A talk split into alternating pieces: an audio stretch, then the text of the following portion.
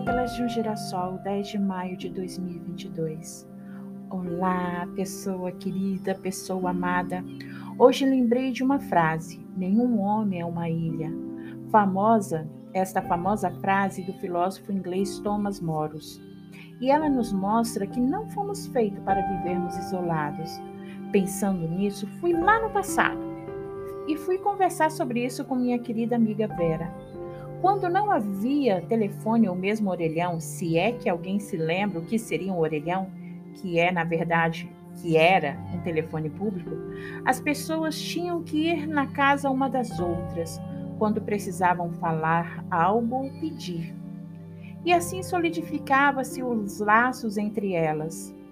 Aí chegamos na era do celular apesar do celular, ainda poderíamos falar uns com os outros, não necessariamente precisaríamos ir até a casa dessa pessoa. Foi se afrouxando os laços do convívio. Chegaram então os aplicativos de conversas com mensagens, áudios e chamadas de vídeos. Aí muito se perdeu da essência de se estar presente, de ir até o outro, de ligar e conversar por horas e horas a fio. Agora você, se, você até sente receio de estar incomodando e nem liga mais. Ao menos eu me sinto assim. E o que antes nos dizia que nenhum homem é uma ilha, hoje nos tornamos um arquipélago vazio, cercado de nós mesmos, onde só tem a, a nossa própria presença.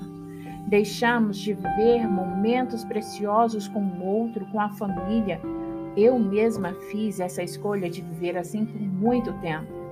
E hoje tenho sequelas dessas minhas próprias escolhas. E vou te dizer, não é nada saudável. Claro que sabemos que há um risco maior ao nos aventurarmos para fora do nosso mundinho. Há perigos incontáveis, incontáveis com tanto mal a nos cercar.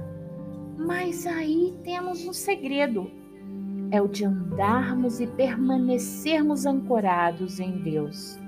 E o que seria permanecer?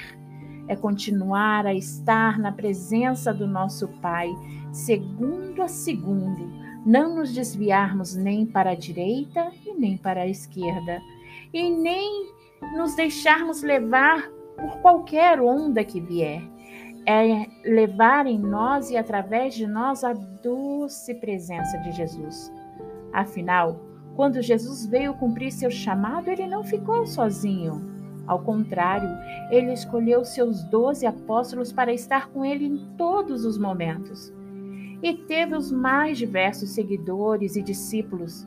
Ele os chamou de amigo e nos chamou de amigo, e nos quis cercados de amigos.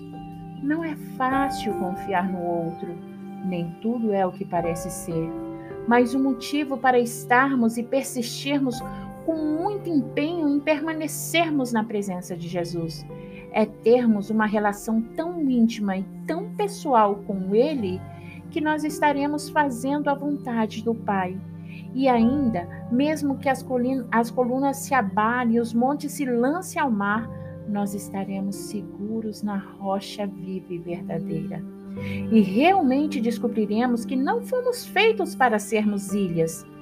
Fomos feitos para vivermos em comunidade e estendermos as mãos para o outro e juntos prosseguirmos no caminho ao coração do Pai. É fácil? Claro que não. Somos humanos e erramos a cada novo segundo. E o bom de tudo isso é que o Pai nos ama do jeitinho que somos e estamos. E Ele é o único que pode nos transformar de uma maneira plena e absoluta. Que não sejamos uma ilha, que possamos ser um oásis que, em meio ao deserto, acolhe e ama. Um beijo de frescor em seu coração e um abraço quentinho que te acolhe de sua querida Ana Valentina.